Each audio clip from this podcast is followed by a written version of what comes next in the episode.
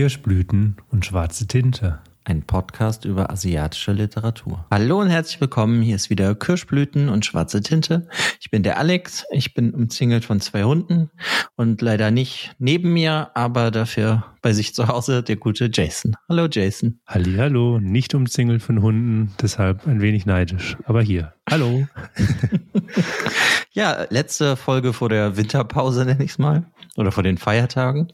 Für dieses Jahr, für 2021. Bald ist es schon rum. Wahnsinn. Ja, Wahnsinn, ne?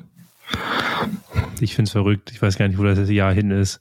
Aber wahrscheinlich geht das allen so. Und wo es jetzt gerade auch wieder Corona-mäßig alles ein bisschen schlimmer wird, ja, bleibt man dann auch wieder mehr zu Hause und ja, ich finde, dann rennt die Zeit sowieso noch schneller. Also ich weiß nicht, wo das Jahr hin ist. Irgendwo also hat sich eigentlich nichts geändert. Wir sitzen zu Hause, lesen Bücher und dann reden wir darüber. ja, so ungefähr. Ja. Was haben wir denn diesmal dabei, Jason? Wir haben diesmal ein kleines Büchlein dabei, was sich mit dem Namen rufen lässt, die Narayama-Lieder von Shikiro ähm, Fukazawa. Ähm, Fukazawa hat dieses Buch 1956 erstmalig in einer Zeitschrift veröffentlicht und dann 1957 in einem Buch in Japan herausgebracht. Ähm, das Buch ist bei uns jetzt ganz frisch auch erschienen im Unionsverlag 2021 und wurde übersetzt von Thomas Eggenberg. Genau, ähm, das ist auch das erste Mal, dass es ins Deutsche aus dem Japanischen übersetzt wurde, wenn ich das richtig verstanden habe. Genau, es gab vorher schon mal eine Übertragung, aber die ist dann aus dem Französischen. Also da hatten wir diese, diesen Doppelweg gehabt, vom Japanischen ins Französische ins Deutsche. Und das ist jetzt eine erstmalige Übersetzung, die wir direkt haben vom Japanischen. Ähm, das Buch hat auch jetzt noch eine Besonderheit, da werden wir jetzt auch gleich in der Folge mal nochmal darauf eingehen. Ähm, es hat zwei Nachwörter. Einmal eine Nachwort zum Text von Eduard Klopfenstein und ähm, zur Übersetzung von, also zur Übersetzung selber von dem Übersetzer Thomas Eggenberg nochmal ein kleines Nachwort. Hm, hatten wir ja auch schon in der letzten Folge, nee, oder? In der vorletzten Folge? Haben wir uns darüber unterhalten? Ich weiß es genau, wieder nicht mehr. Genau, es ging, also bei Frau Schibatas Idee hatten wir das mal aufgegriffen. Das war ja kurz nachdem wir diese Umfrage gemacht hatten. Und ja, seitdem, also bei uns das Thema Übersetzerin ja sowieso schon länger ein Thema. Und bei, ähm, ja, jetzt bei uns in der Folge in dem Podcast haben wir es da jetzt auch mal näher betrachtet. Und ja, kann man jetzt vorab ja auch schon mal sagen, bei Instagram ähm, genau, haben wir jetzt eine neue Reihe gestartet, wo wir auch Übersetzerinnen vorstellen, die halt gerade. Übersetzer. Übersetzerinnen und Übersetzer, genau. ich versuche mal, das irgendwie zu gendern mit diesem Sternchen dazwischen, aber es fällt mir irgendwie noch sehr schwer. Aber ich versuche mein Bestes. ähm, ja, genau. Und da werden, da werden wir hauptsächlich halt Autorinnen und Autoren aus dem Japanischen, ähm, also Übersetzerinnen und Übersetzer, jetzt bin ich verwirrt, ähm, aus dem Japanischen und Koreanischen ähm, vorstellen. Ja, aber kommen wir mal zum Buch. Worum geht's denn, Alex? Ähm, wollen wir nicht noch kurz was über den Autor sagen? Das können wir auch vorab sagen. Ja, dann. Weil ich das eigentlich ganz zurück. interessant fand, ähm, dass er ja eigentlich Musiker ist oder war und das dann immer so dazwischen, zwischen seinen Auftritten, wenn er irgendwo in der Ecke stand oder so, ja eigentlich das Buch geschrieben hat. Ja, das ist ja genau dieser, dieser literarische Erfolg, den, den er ja auch mit diesem Buch hatte. Und generell sein Weg zur Literatur ist eher so ein Nebenprodukt gewesen. Das fand ich auch eine, eine sehr süße Anekdote, die man halt durch dieses erste Nachwort von Eduard ähm, Klopfenstein bekommen hat. Genau. Ja, und dann finde ich das halt da erstmal super erstaunlich, dass das dann so ein Erfolg geworden ist, muss ich sagen. Wenn du das einfach mal so nebenbei machst, das ist ja schon ziemlich krass. Ja, auf jeden Fall. Also der Erfolg für so ein kleines Büchlein ähm, fand ich auch. Ich weiß es gar nicht genau, ob es jetzt sein erstes Werk gewesen ist ja, ja, oder war's. nicht. Doch war es, okay. Ja. Ja, gut, ja das meine ich halt. Dafür ist es wirklich echt erstaunlich, was, dass der Mann direkt dann halt so einen Bestseller raushaut. Ja, finde ich auch. Also das ja, schafft nicht jeder. Und gerade die meisten setzen sich, glaube ich, eher ran und machen mehr oder weniger nichts anderes. Aber wenn er das dann so als Nebenprodukt geschrieben hat, umso erstaunlicher. Ja, genau. Ja, dann, ähm, ja, weiß ich nicht. Wir wollten das ja mal ein bisschen ändern. Ich lese jetzt einfach mal so den Klappentext vor. Der sagt uns halt, worum es geht. Und der lautet in Im rauen japanischen Hochland beherrscht die Natur das Leben der Dorfbewohner. Der Winter ist hart, auch für die zähe Urin, die sich unentwegt um das Glück ihres Sohnes sorgt. Doch bald muss sie sich verabschieden, denn der Brauch gebietet, dass sich die Alten mit 70 auf eine Reise begeben, von der sie nicht zurückkehren. Ja, ja soweit der Klappentext. Ja, fasst das Ganze eigentlich ganz gut zusammen. Deshalb haben wir uns ja auch ausgewählt, den Klappentext mal vorzulesen, weil ich finde, die, die Grundgeschichte und ähm, worum es halt geht, ist damit wirklich kurz und knapp zusammengefasst, weil mhm. das ja wirklich so das Zentrum dieser Geschichte ist. Ja, ich meine, das kann man ja eigentlich nur noch was ergänzen, dass wir halt in, in es geht jetzt primär um diese Familie halt von der Urin und wie sie da halt lebt in diesem Dorf und um ihren Sohn, der seine Frau halt verloren hat. Und deswegen sorgt sie sich ja auch um ihn. Denn das, ähm, ja doch, das kann man einfach noch in der Buchvorstellung, glaube ich, schon sagen, dass äh, die Menschen dort nicht heiraten aus Liebe oder weil sie sich mögen oder so, sondern wenn sie ungefähr gleich alt sind. Genau, dass sie sich so dann aussuchen, jemanden, der ungefähr gleich alt ist, ne? Ja. Ja, oder eigentlich ja auch gar nicht aussuchen. Ne, das mhm. ist ja dann einfach, wenn du gleich alt bist und es gibt sonst keinen anderen, dann bist du halt ein Paar. Ja, das ist das, ja, das ist ja eh diese Besonderheit an diesem ganzen Dorf, weil dieses ganze Dorf, das ist halt ein, ein Bergdorf, also es liegt an dem Narayama-Gebirge oder dem Narayama, dem Berg. Und ähm, da hat man auch schon die Besonderheiten, das merkt man halt auch in diesen familiären Strukturen und auch wie die Familie, Familie an sich halt ähm, ja mit dieser ganzen Situation, der Lebenssituation umgeht, ähm, dass sie ja den Elementen ausgeliefert sind, sehr landwirtschaftlich das Ganze geprägt ist und das zum Beispiel, was ein Punkt ist, was immer wichtig ist, das ist die Nahrung. Die steht im mhm. Mittelpunkt von allem. Und darum ist es auch die Überlegung, bekommt zum Beispiel einer Familie überhaupt ein Kind, weil ein Kind bedeutet halt auch gleichzeitig nochmal ein weiteres Maul zu stopfen.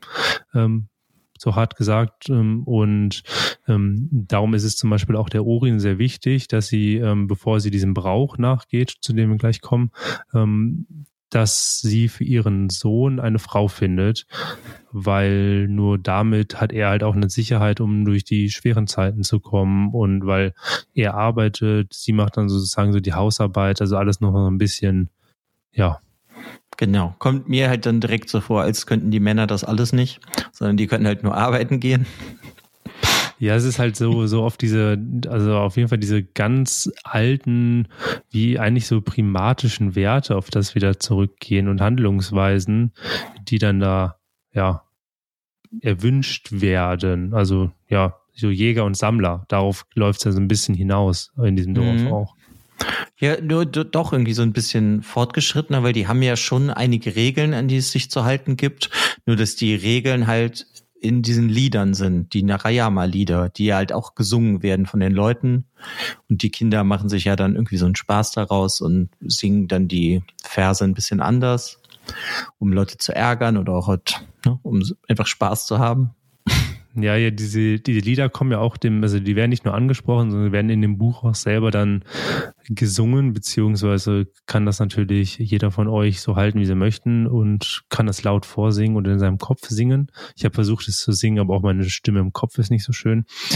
ähm,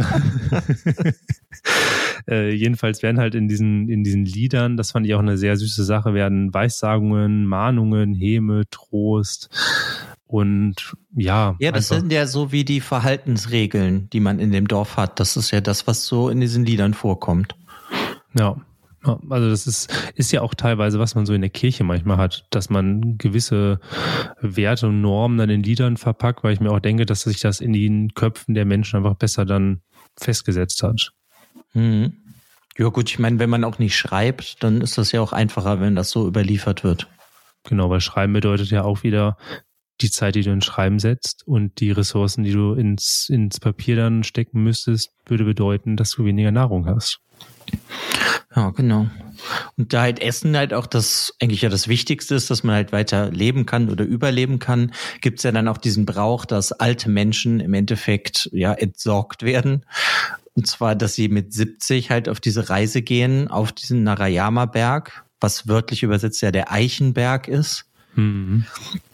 Und davon kommen sie halt nie zurück, weil sie sollen ja dann da hochgehen und ja, dort sterben. Genau. Also die, die werden wirklich, das ist ja dieser Brauch dieser Aussetzung von den alten Menschen, ähm, da ja auch so, ich denke mal einfach diese, dieser grundlegende Gedanke von irgendwann, ja, bist du halt zu alt, kannst nichts mehr für diese Gesellschaft beitragen und bist halt eher wieder auch da nur ein Maul, was weiterhin gestopft werden muss. Genau, wie halt ein kleines Kind, das auch noch nichts kann. Genau, genau.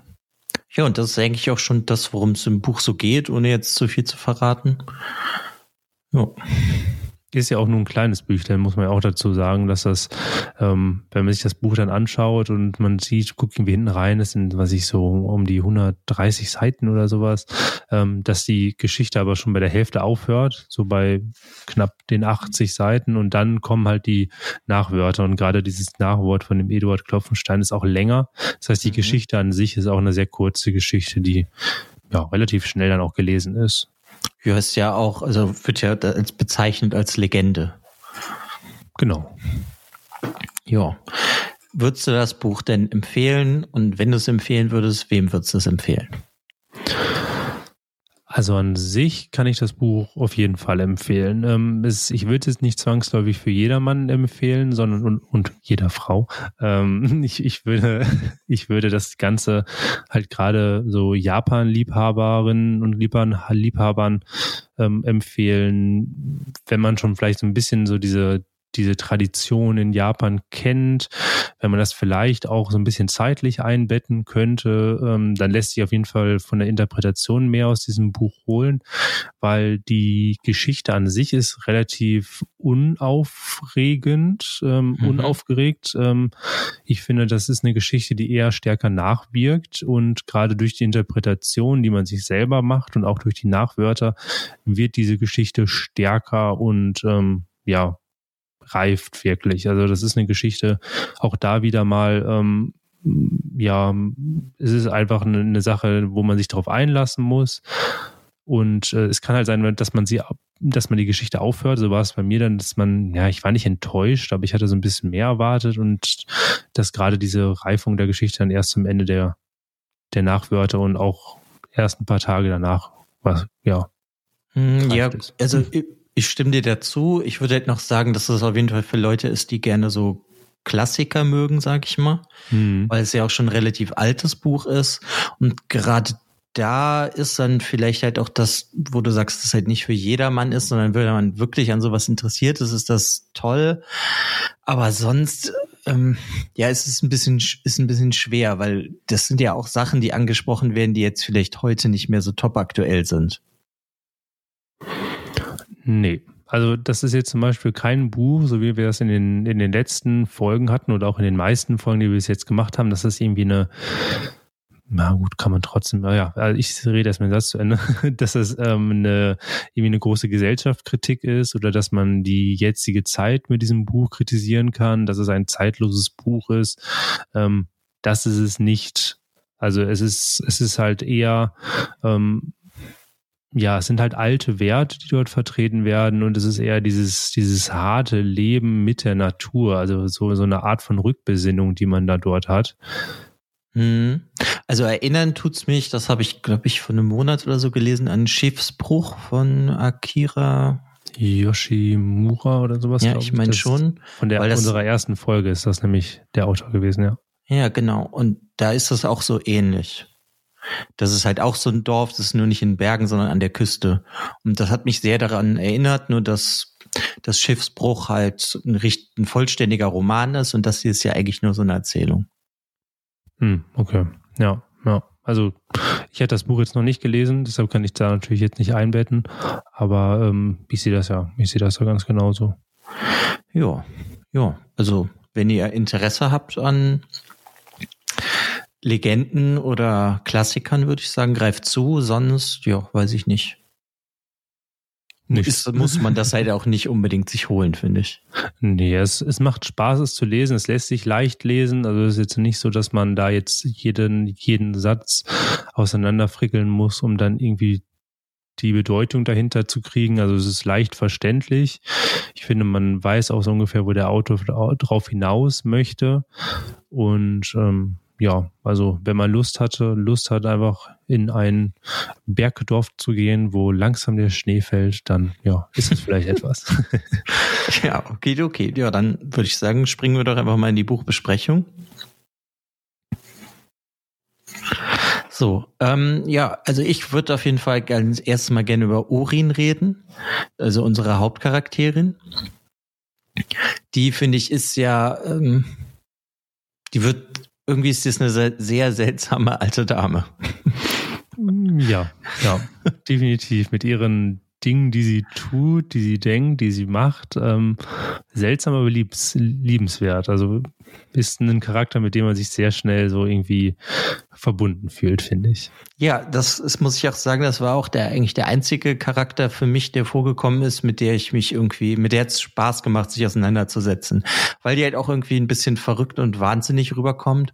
Ich glaube, so mit die ja, ich würde schon sagen, krasseste Szene aus dem Buch, finde ich, ist, wenn sie einen Stein nimmt, um sich die Vorderzähne abzuschlagen, damit sie mehr aussieht wie eine alte Omi mit Zahnlücken. Genau, das ist nämlich dieser Punkt, dass sie ähm, ich glaube, dass sie darauf so, so ein bisschen darauf hinaus wollte, ist, sie ist jetzt 70 und sie soll hoch auf den Narayama gehen. Und mit 70 ist man ja nichts mehr wert für die Gesellschaft. Das ist ja eigentlich so dieses Bild, was gezeichnet wird. Und wenn du nichts mehr wert bist, musst du halt auch danach aussehen, dass du, was ich, langsam zerfällst und bist halt auch nicht mehr gesund. Aber sie hat halt wirklich noch wunderschöne funktionale Zähne und ja, möchte sich halt einfach dieses, ja, möchte sich diese Szene kaputt hauen. Da habe ich auch das, das Zitat mitgebracht.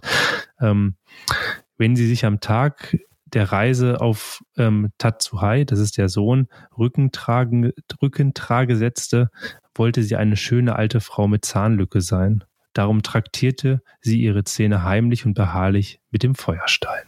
Ja, äh, finde ich, ähm, fand ich super. Ich weiß auch nicht. Mir, das hat mir super gut gefallen, weil das ja irgendwie springt das ja ein bisschen aus diesem Dorf raus, was, wo es ja eigentlich mehr darum geht, so zu funktionieren, wie halt deren Welt ist. Und sie, finde ich, ähm, überträgt das aber halt auch dann ja wirklich auf das komplette Äußere, obwohl das ja eigentlich total unwichtig ist. Weil ob sie jetzt volle Zähne hat oder nicht, wenn sie 70 ist, muss sie eigentlich auf diesen Berg. Und das ja, fand ich, ich irgendwie, also ich fand das richtig toll, dass sie irgendwie halt noch so ein eigenes Bewusstsein für sich hat, wie sie sich das vorstellt. Ich finde es genau, es ist eine sehr, sehr skurrile ähm, Szene, die finde ich aber auch direkt so ein bisschen Kritik dann angedeutet hatte. Da einfach an dieser Kritik, weil es ja ganz klar gesagt worden ist, wenn du 70 bist, dann hast du halt auf den Narayama zu gehen. Ähm, bedeutet also, es wird von der Gesellschaft davon ausgegangen, dass wenn du 70 bist, dass du zu alt bist und eigentlich nichts mehr ähm, ja zur Gesellschaft zu Not, ja, beitragen kann und nicht mehr der Gesellschaft nützlich bist. Und mhm. das ist ja zu dem Zeitpunkt ja nicht, weil sie ja noch nicht, also ich finde, das ist so eine, so eine Kritik, die einfach zeigt, dass du ja mit 70 trotzdem noch von Nutzen sein kannst. Ja, klar ist ja auch sehr individuell, ob es, sag ich mal, ob dein Körper so schon schlapp gemacht hat mit 70, dass du nichts mehr machen kannst. Weil es gibt ja bestimmt auch Leute, die schon mit 30, 40, 50 nichts mehr leisten können oder nicht mehr so viel leisten können für die Gesellschaft. Hm. Ja, aber das war einfach so eine Szene, die ist mir auf jeden Fall bis jetzt im Gedächtnis geblieben und wird auch, glaube ich, noch sehr lange in meinem Gedächtnis bleiben, weil sowas habe ich auch noch nicht gelesen. Ja, ja, gerade, weil das wird ja auch weitergesponnen. Sie haut sich ja nicht nur die Szene dann da drauf, was ja dann einfach auch schon, ähm, das, es tat mir wirklich auch ähm, nicht nur psychisch, sondern auch physisch irgendwie selber an den mhm. Zähnen ja, weh, ja, weil das so beschrieben Fall, wird. Und irgendwann schlägt sie sich ja dann selber aus, läuft dann mit so einem blutigen Mund dann ins Dorf und alle gucken nur verrückt und sie denkt, hallo hier, guck mal hier, meine schöne alte Zahnlücke. Hm, ich finde, das hat aber auch so ein bisschen gezeigt, dass das Buch äh, so ein bisschen wie eine Legende halt geschrieben ist, aber diese Sachen würden, fast habe ich das Gefühl, in der Legende nicht so vorkommen. Das erinnert mich dann doch mehr an modernere Literatur schon. Das stimmt, aber hast du nicht auch, wenn du jetzt zum Beispiel so diese alten Märchen von Grimm hast, hast du doch manchmal auch, dass sie noch total brutal sind und. Nee, das meine ich gar nicht. Ich mhm. meine das halt, dass sie selber dann für, weißt du, weil sie, das meinte ich ja eben schon, sie geht ja schon diesen Schritt weiter, dass sie so aussehen möchte, wie sie sich die Oma vorstellt, die auf den Berg geht. Und daran arbeitet sie ja, weil sie weiß, bald ist es soweit, bald muss ich auf den Berg gehen. Das meine ich so damit. Ah, okay. Ja, Ja, nee, das stimmt. Ähm, was ich auch finde, was sich jetzt so ein bisschen auch zeitgenössischer und einfach aktueller anfühlt, ist halt einfach, dass neben dieser Sage und dieser Legende, die dann dort ähm, vermittelt wird für den, ähm, für die Leserinnen und Leser, ist, dass man dort auch gleichzeitig ähm, ja diese unterschwellige Kritik halt hat. Die wird überhaupt nicht geäußert, auch nicht klar geäußert, sondern das sind einfach so Bilder, die sich teilweise beim Lesen zeigen oder dann halt auch erstmal, wenn man ein bisschen nachgedacht hat über das Buch. Mhm, das stimmt. Ja, was ich für mich sonst noch irgendwie generell an der, Kom äh, an der Story irgendwie so hervorgehoben hat, ist, finde ich, das mit diesem Heiraten. Oder mit dem, wer hier zu wem gehört. Und das das mit dem Alter. Das finde ich irgendwie, ich finde die Idee irgendwie sehr spannend. Dass man sich dass man sich halt keinen sucht, mit dem man mag oder den man liebt oder wie auch immer, sondern dass die Urin sucht ja für ihren Sohn einfach eine Frau und das ist im Nebendorf eine, wo der Mann gerade gestorben ist und die sind gleich alt. Also wird halt im Endeffekt einfach vereinbart, dass sie kommt und die neue Frau von ihm ist. Ja, das ist dieses, dieses totale praktische Denken. Ich finde, das ist auch eine, das merkt man ja, finde ich zum Beispiel auch nicht nur bei dieser Heirat, sondern an generell diesem gesellschaftlichen Umgang, dass das einfach so, so eine Rückbesinnung zu den alten Werten ist, ähm, sehr naturalistisch geprägt, dass man halt mit den Elementen lebt. Man lebt in einem, ja, man, man lebt an, lebt an einem Berg, das heißt, man ist auch den, ja, genau den Elementen komplett ausgeliefert. Das heißt, man muss Entscheidungen nicht aus Liebe treffen oder aus Gefühl, sondern aus praktischem Sinne. Und das ist ja genau auch dieser Punkt, den du bei der Heirat da hast. Ja, natürlich, aber ich meine einfach nur, das war für mich halt auch noch was Spezielles, weil so habe ich das halt auch noch nicht gelesen. Nee, nee, nee, nee, genau. Also wie das vermittelt wird, das finde ich auch. Das, ähm, weil da könnte ich mir halt auch noch einfach Bücher vorstellen, die halt sich mit diesem Thema beschäftigen. Weil irgendwie ist das ja spannend. Dadurch können ja ganz andere Konflikte entstehen oder auch nicht. Natürlich ist es, weißt du, wenn du jetzt hier das unauslöschlich nimmst, wo das ja auch mehr wie so eine Zwangsheirat war, da ist es ja zum Beispiel nicht gut ausgegangen. Na, die Frau wurde ja dann ermordet. Aber das war ja auch irgendwie so ein bisschen, sie mochten sich nicht wirklich, sondern sie wurden ja einfach so verkuppelt. Und hier finde ich dieses Praktikable einfach daran so, du bist gleich alt, also das heißt, ihr gehört jetzt zusammen. Das finde ich irgendwie, ja, fand ich irgendwie sehr spannend. Im Generellen finde ich, hat das Buch halt so Kleinigkeiten, die das sehr besonders machen und dann so halt Sachen hervorheben, genauso wie das mit, dass die Regeln des Dorfes halt gesungen werden in diesen Liedern und so für Generation zu äh, weitergegeben werden, Generation zu Generation. Sondern irgendwie so Kleinigkeiten, die fand ich irgendwie ja, die haben mir super gut gefallen. Auch wenn ich halt sagen muss, dass die generell die Geschichte ein bisschen ähm, ja, wie soll ich das sagen, lahm fand, würde ich jetzt mal sagen. Fand sie denn auch vorhersehbar? Dass sie auf den Berg geht im Generellen oder was meinst du mit vorhersehbar? Ja, einfach dieser, dieser Punkt, es wird ja am Anfang so gesagt, dass sie dann halt oben auf den Berg gehen soll. Es wird ja nicht gesagt, dass du zurückgelassen wirst und stirbst. Ich finde, das wird dann relativ lange noch offen gehalten, aber für mich war dieser Punkt, dass sie da oben ja ausgesetzt werden, doch sehr klar. Ja, das für mich auch. Das, also ich habe irgendwie damit gerechnet, dass halt, wenn du zu alt bist, schon von dem Buchdeckel, dass das halt dann dein Leben hier vorbei ist und du musst gehen. Und ich hätte mir jetzt vielleicht noch vorstellen können, dass es auf dem Berg dann so ein Dorf der Alten gibt oder so. Ja, weißt du, wo die dann alleine mhm. leben. Wäre wahrscheinlich irgendwie, ja, es, ich meine, ich glaube, es gibt sogar irgendwelche Bücher oder Serien, wo das dann in diese Richtung läuft. Also, also ich fände es auf jeden Fall, ähm, wäre das eine nette Idee gewesen. Ähm, aber so wie es dann dort kommt, dass sie oben auf den Narayama steigen und ähm, ja, sind eigentlich in einem Knochenmeer, also von menschlichen mhm. Knochen von ja ehemals älteren Menschen, die dort verstorben sind, ähm, passt irgendwie so ein bisschen besser dann zu diesem, zu dieser Geschichte, weil es ist einfach dieses, es ist nicht spannungsgeladen, diese Geschichte. Ähm, du hast irgendwie keine großen Höhepunkte. Es ist immer sehr unaufgeregt ähm, erzählt. Und das macht der, macht der Autor aber auch von Anfang bis Ende und das ist mhm. schon sehr stimmig so in sich. Ja, lesen tut sich das super. Ich hatte jetzt halt einfach nur nicht das, dieses dringende Bedürfnis, weißt du, dass ich das Buch nicht aus der Hand legen kann. Das war jetzt bei mir bei dem Buch einfach nicht so. Nee, bei mir auch überhaupt nicht. Also ich, ja, ich wurde einfach so ein bisschen durch das Buch getrieben, weil ich einerseits wissen wollte, wie es weitergeht und andererseits es fertig bekommen wollte. So war es wirklich. Also es, ähm, wie ich am, am Anfang schon bei der Buchempfehlung gesagt habe, die die Stärken des Buches haben sich bei mir erst am Ende des Buches halt gezeigt. Also es gab diese, diese, diese ein, zwei kleinen Szenen, unter anderem halt auch mit diesem Stein ähm, und den Zehen. Das fand ich natürlich total toll, einfach weil es so skurril sind und ja, wir irgendwie auf skurrile Szenen und Personen und Dinge irgendwie stehen. Mhm. Aber ähm, ja, also das, das Leseerlebnis war dann bei mir nicht so, dass ich das ja besonders super toll fand. Ja, kann ich verstehen. Es hat mich jetzt so ein bisschen an diese ähm, kleinen Büchlein vom Kass Verlag erinnert, weißt du, wo du eine kurze Geschichte hast und dann ein Nachwort darüber. Und das mhm. macht das hier ja auch irgendwie wieder in irgendeiner Form interessanter, weil du, wie wir ja schon hatten, dass einmal der Übersetzer selber was zu dem Text sagt. Das kann ich natürlich halt lesen, aber ich kann es natürlich nicht nachempfinden, weil ich kann ja kein Japanisch und übersetze ja auch nichts aus dem Japanischen.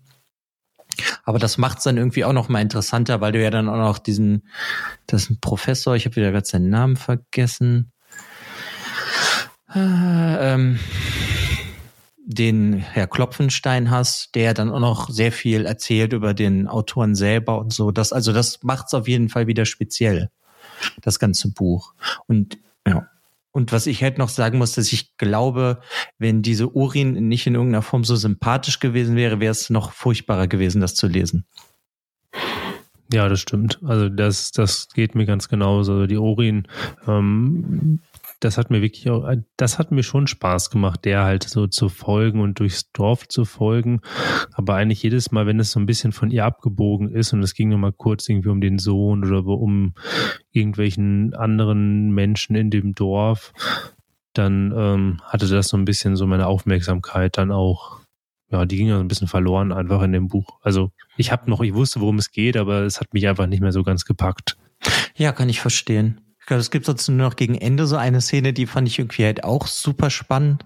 Und das war, glaube ich, an dem Tag, bevor der Sohn halt seine Mutter da auf den Berg bringt, dass er doch zur Seite genommen wird und ihm jemand sagt, ja, du kannst sie auch auf der Hälfte des Weges einfach in so eine Felsspalte werfen. Das ist auch egal, da musst du nicht auf den ganzen Berg hochgehen. Ja, das zeigt halt einfach, dass dieses, dass dieses, also es wird ja auch, genau, es wird ja auch bevor sie ähm, dann zu diesem Weg dann hoch zum Narayama geht, wird ja auch ein Fest für sie gemacht. Und ich finde diese Szene, wo dieser Typ dann zu ihm kommt und sagt, ja, du kannst sie ja einfach in dem Tal da in dieser Feldspalte dann auch reinschmeißen und das merkt niemand, das ist total egal, zeigt einfach nur, die ehren jetzt nicht unbedingt die Alten, sondern sie schaffen sie weg. Ja, auf jeden Fall. Aber es ist, äh, war auch wieder so eine skurrile Szene, wenn ich mir immer vorstelle, dass du, du jetzt, ich meine, du nimmst deine Mutter, trägst sie da eigentlich hoch auf den Berg, wo sie so, ja, hier ist halt so eine Ruhestätte, aber nee, du kannst doch einfach nur zur Hälfte hochgehen, wirfst sie da runter und gehst wieder zurück. Mhm. Dann hast du nicht so einen langen Weg vor dir, hast du nicht so viel Arbeit. Das fand ich irgendwie, also das sind diese kleinen Szenen in dem Buch, die, ja, die bleiben mir, glaube ich, einfach im Gedächtnis, weil die fand ich schon sehr speziell, wie halt auch damit umgegangen wird. Weil das Thema ist ja eigentlich schon wichtig. Ja, das wie entsorgst du sozusagen die Alten oder was machst du mit denen, wenn die halt nichts mehr zur Gesellschaft beitragen? Ja, es zeigt halt einfach dieses, dieses ganze Drumherum, dass die Alten halt entsorgt werden, zeigt halt, dass du in diesem Dorf gar keinen Platz für Menschlichkeit hast. Also die haben ja eigentlich komplett die Menschlichkeit verloren, die Empathie zu anderen Menschen, also gerade zu älteren Menschen natürlich. Aber es wird ja auch zwischenzeitlich mal darüber diskutiert, ja, das Kind, was ich jetzt da kriege, ähm, muss ich das dann umbringen? Schmeiße ich das dann irgendwie auch in so eine Feldspalte rein oder kann ich es behalten? Ähm, da geht es dann halt auch wieder um dieses Thema Nahrung. Also es ist so ein, ja, ich hatte mich so gefühlt, als wäre das in, wie so ein, ja, wie heutzutage vielleicht noch in so einem tibetischen Hochdorf, wo man wirklich total limitiert ist, irgendwie abgeschnitten von der Welt und man muss mit den Ressourcen, die man hat, mit denen muss man leben. Okay, mich hat das an 300 erinnert von Frank Miller. Warum? Ja, weil da sind ja auch diese schwachen Kinder, die werden halt direkt einfach entsorgt. Weißt du, es kann kein gutes Teil der Gesellschaft werden, also weg damit. Ja, okay, das hat gut. mich irgendwie, halt, weißt du, daran hat mich das jetzt mehr erinnert. Ich, das, ob das jetzt so unbedingt sehr realistisch ist, weil ich meine, da haben wir ja vorher auch drüber gesprochen, das gibt, das ist ja keine echte Legende, sondern der hat sich das ja ausgedacht. Ja, das ist genau, das ist ja was, was ganz Besonderes an dem Buch, was ja auch erst durch dieses Nachwort dann von dem Eduard Klopfenstein uns dann ähm, überhaupt näher gebracht worden ist. Das, ähm, das hat sich auch beim Lesen so angefühlt. Das ist eine, eine Legende, eine Sage, die er halt im Endeffekt so auferlebt hatte, ähm, sich ausgedacht hatte. Und ausgedacht ist da halt ganz besonders, weil es gab dieses ich glaube, du hattest auch dieses Fachwort, wo, was, was es gab für alten Aussetzen. Senizid. Genau. Also Altentötung also, ist das. Genau, dieses, dieses ähm, Thema vom Senizid, das gab es in Japan überhaupt nie. Und er hat das so eindringlich beschrieben und hat dann, im Endeffekt hat er so eine Rückbesinnung zu alten Traditionen gezeigt durch diese Geschichte, zu Traditionen, die es aber nie gegeben hat. Mhm. Das, also, ja, das sind dann halt so Sachen, die das irgendwie dann im Nachhinein, wenn man halt auch die Nachwörter gelesen hat, die machen das dann, das Buch doch schon dann irgendwie zu was sehr Besonderem. Ja, wobei ich mich da gefragt hatte, also man hatte ja auch ein bisschen was über den Autor dann ähm, noch Informationen weiteren bekommen. Und er ist ja schon immer so jemand gewesen, der eher so ein Außenseiter gewesen ist.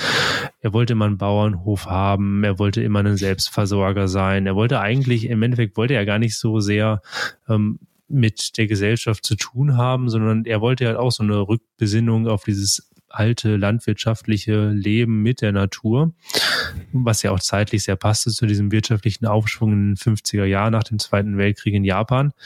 Was ich mich dann aber gefragt hatte, er hat sich diese Legende ausgedacht von dieser alten Tötung und dadurch, dass es das vorher nie gab, ist dann die Frage, möchte, wollte er dann irgendwie sowas? Wollte er in so einer Gesellschaft oder in, in, in so einem, in so einer Welt leben, wo man einfach alle, alle Menschlichkeit verliert und Glaube ja. ich jetzt nicht. Also ich meine, weil das wird ja auch beschrieben, dass er seine Mutter ja auch mal immer, als sie nicht mehr gehen konnte und so herumgetragen hat. Ich glaube einfach nur, dass ihn das Thema sehr beschäftigt hat was ist mit Menschen oder dann halt auch Alten oder Jungen, die halt nichts mehr, die, weißt du, die, die nichts mehr machen können.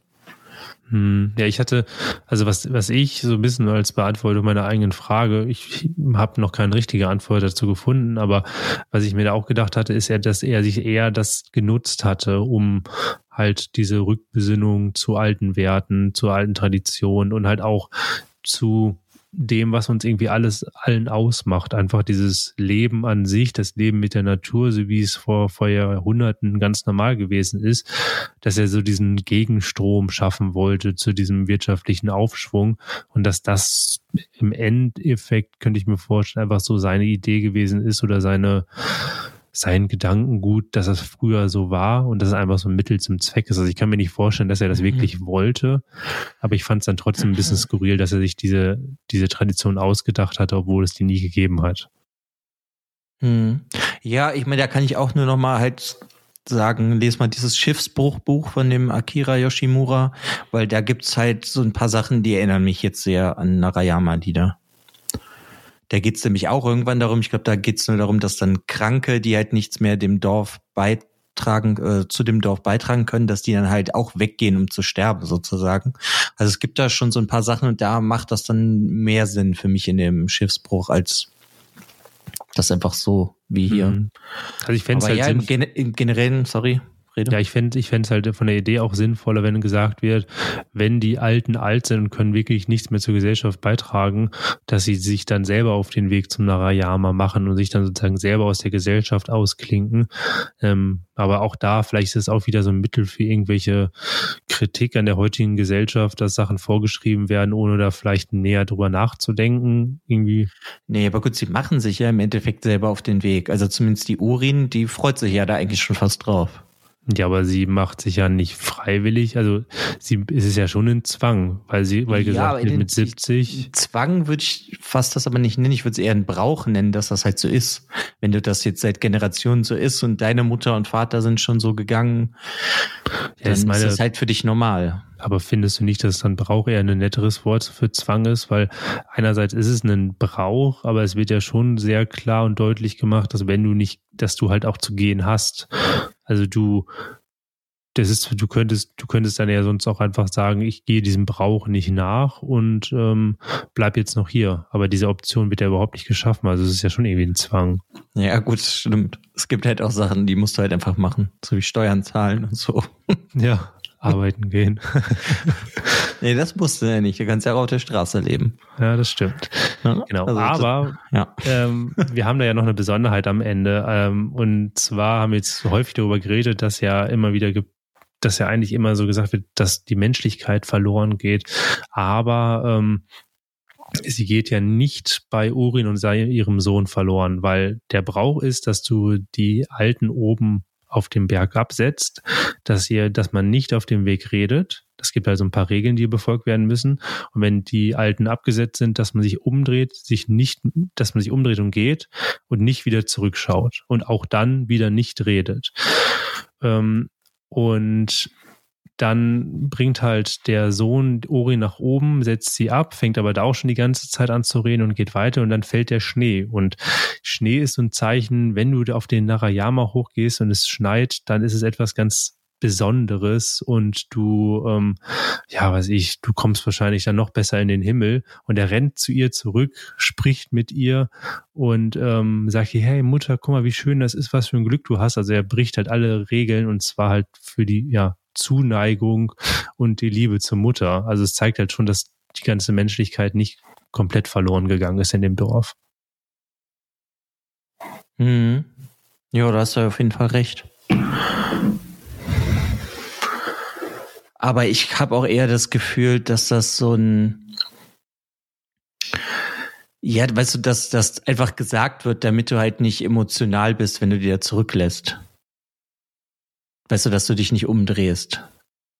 Ja, klar, aber das ist ja auch nochmal ein Zeichen dafür, dass du, du, du musst ja irgendeine Art von Menschlichkeit ablegen, ne? Du sollst nicht emotional sein, du sollst, du sollst dich am besten so wenig um die Alten kümmern wie möglich, sondern einfach deine, auch da deine Arbeit nachgehen und dann halt schnell wieder zurück ins Dorf.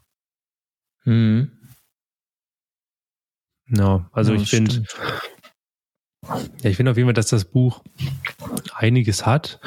Und was zum Beispiel auch noch eine, eine sehr schöne Anekdote ist, die uns in dem ähm, Nachwort gegeben ist, dass der ähm, Autor selber den Tod halt nicht gefürchtet hat.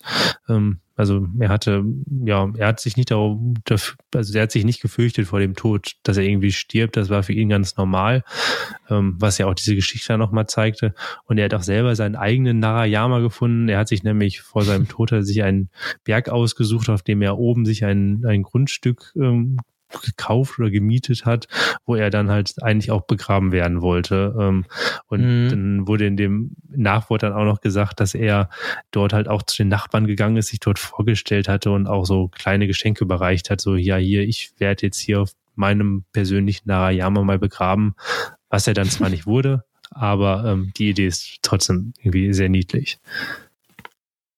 Ich habe auch einfach das Gefühl, dass das die Geschichte ist so seltsam wie der Autor selber. Weil der war einfach ein total komischer Kauz. Das ist, finde ich, sehr, sehr gut auf den Punkt gebracht.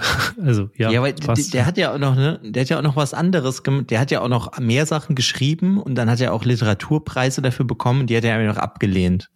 Also, der ist schon irgendwie ein bisschen seltsam gewesen. Aber irgendwie das interessant und.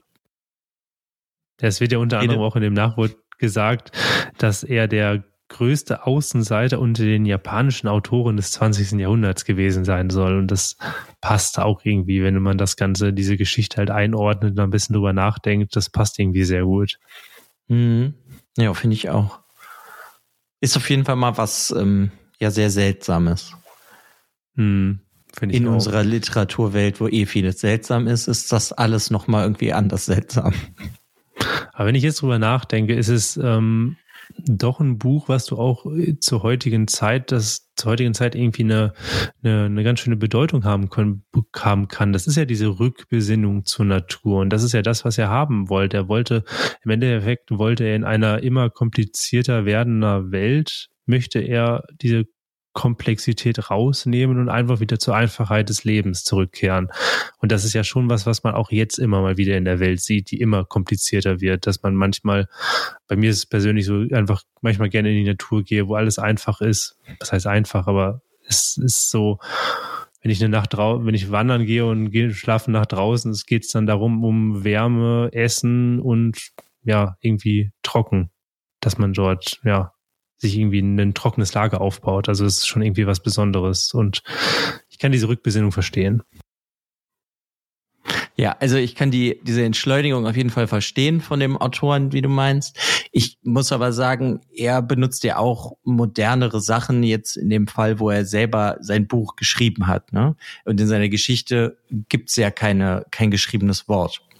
Also weiß ich halt nicht genau, wenn er alles entschleunigt haben will oder auf die alten Werte zurückhaben will, welche will er genau haben?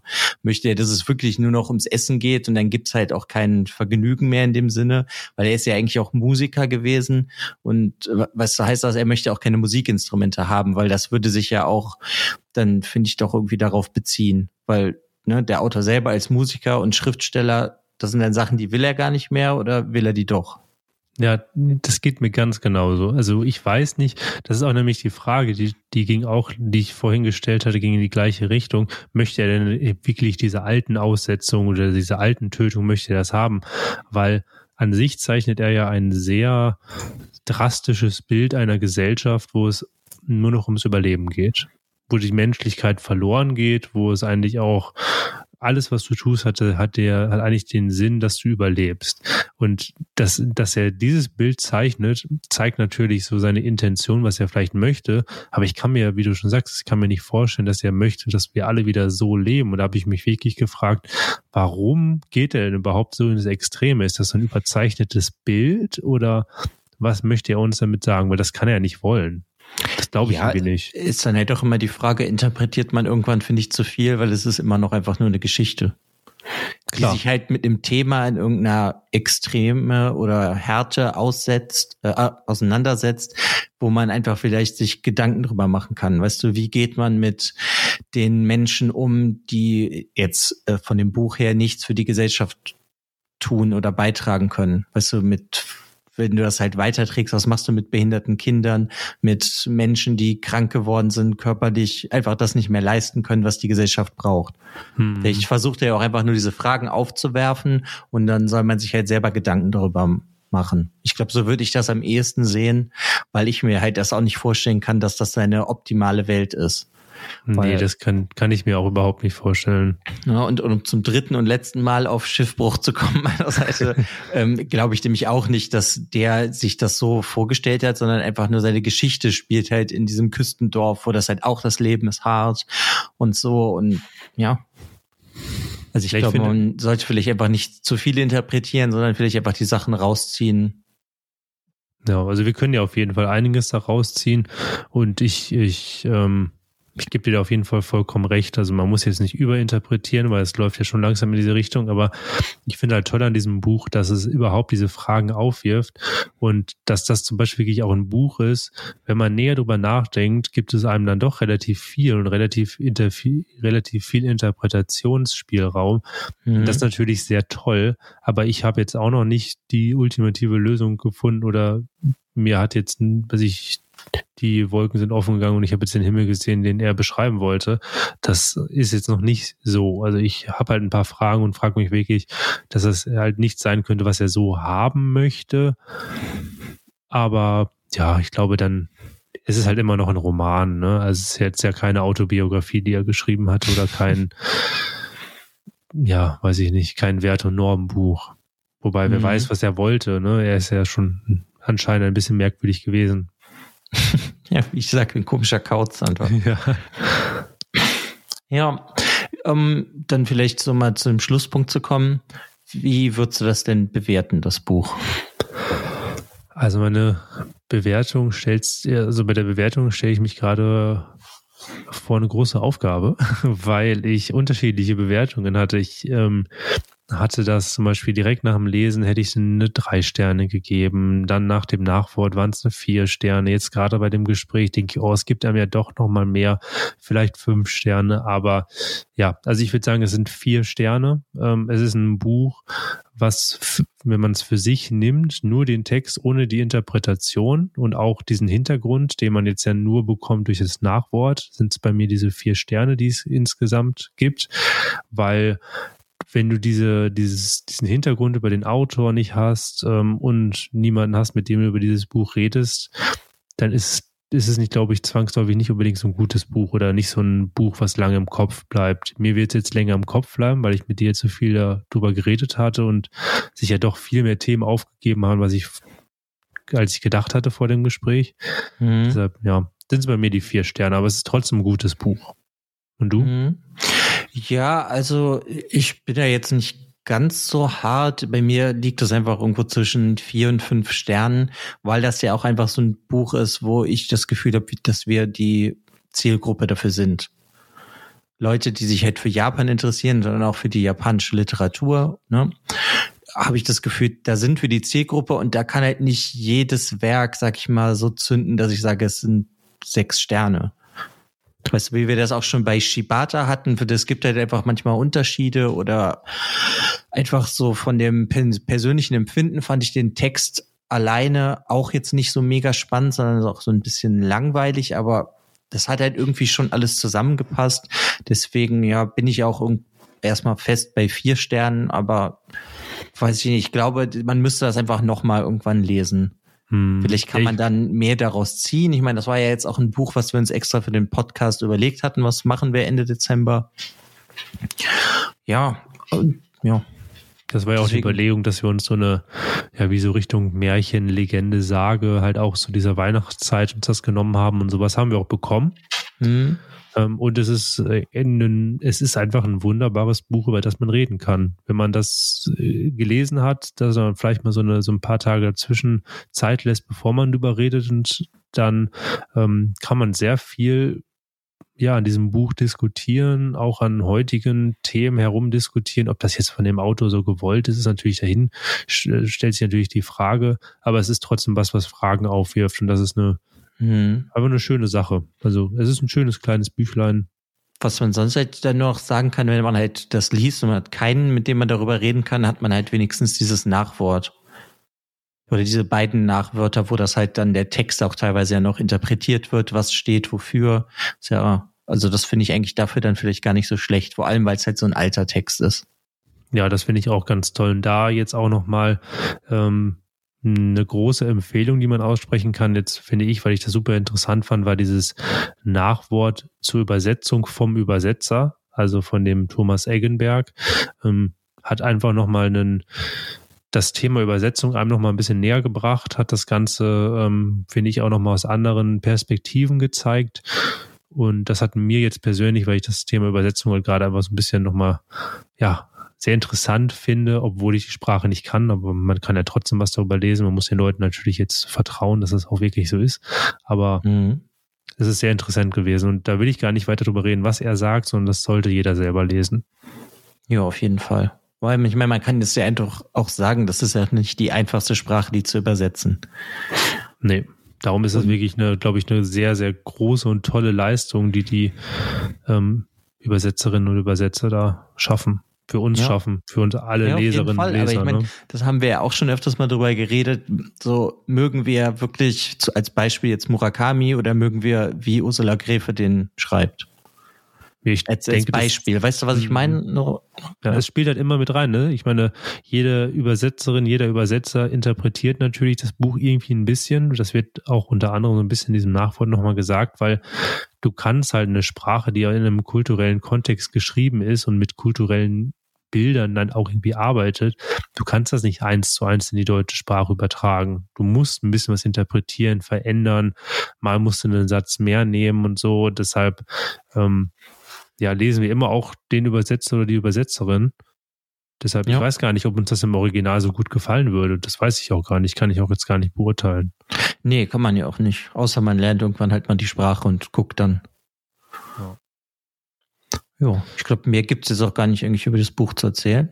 Nee, aber gerade bei dem Thema Übersetzung ähm, würde ich jetzt mal die Hörerinnen und Hörer, würde ich ähm, mal eine Frage stellen. Und zwar gibt es bei euch jemanden, der Bücher im Japanischen liest und die gleichen Bücher dann auch mal im Deutschen gelesen hat? Also ähm, gibt es da genau jemanden, ähm, der vielleicht diese Unterschiede uns mal erklären kann? Ähm, ja, gerne mal als Nachricht zu uns oder bei Instagram öffentlich unter den Post in die Story oder einfach dort ein bisschen schnacken. Also ja, fänden, fänden wir sehr interessant. Genau, und genau für diesen Zweck haben wir ja auch jetzt endlich mal eine E-Mail-Adresse eingerichtet. Oh ja, das heißt, wenn ihr uns äh, schreiben wollt, könnt ihr es zwei zu kirschblütenpodcast at gmail.com. Ist auch in der Folgenbeschreibung unten verlinkt, genauso wie das Buch oder unser Instagram-Kanal, etc. Ja, ich fänd's super und ja, ich fänd's super interessant, weil es ist einfach eine Sache, die ich persönlich überhaupt nicht einschätzen kann, wie das ist. Also ja, nutzt diese Möglichkeit, die euch jetzt gegeben ist. Ja, dann würde ich sagen, vielen lieben Dank fürs Zuhören und euch Hörern und Hörerinnen schöne Feiertage. Einen schönen vierten Advent, der jetzt ja bald ist. Und dann, ja, legt die Beine hoch, lasst es euch gut gehen und bleibt gesund. Genau. Bis in zwei Wochen. Macht's gut. Ciao. Tschüss.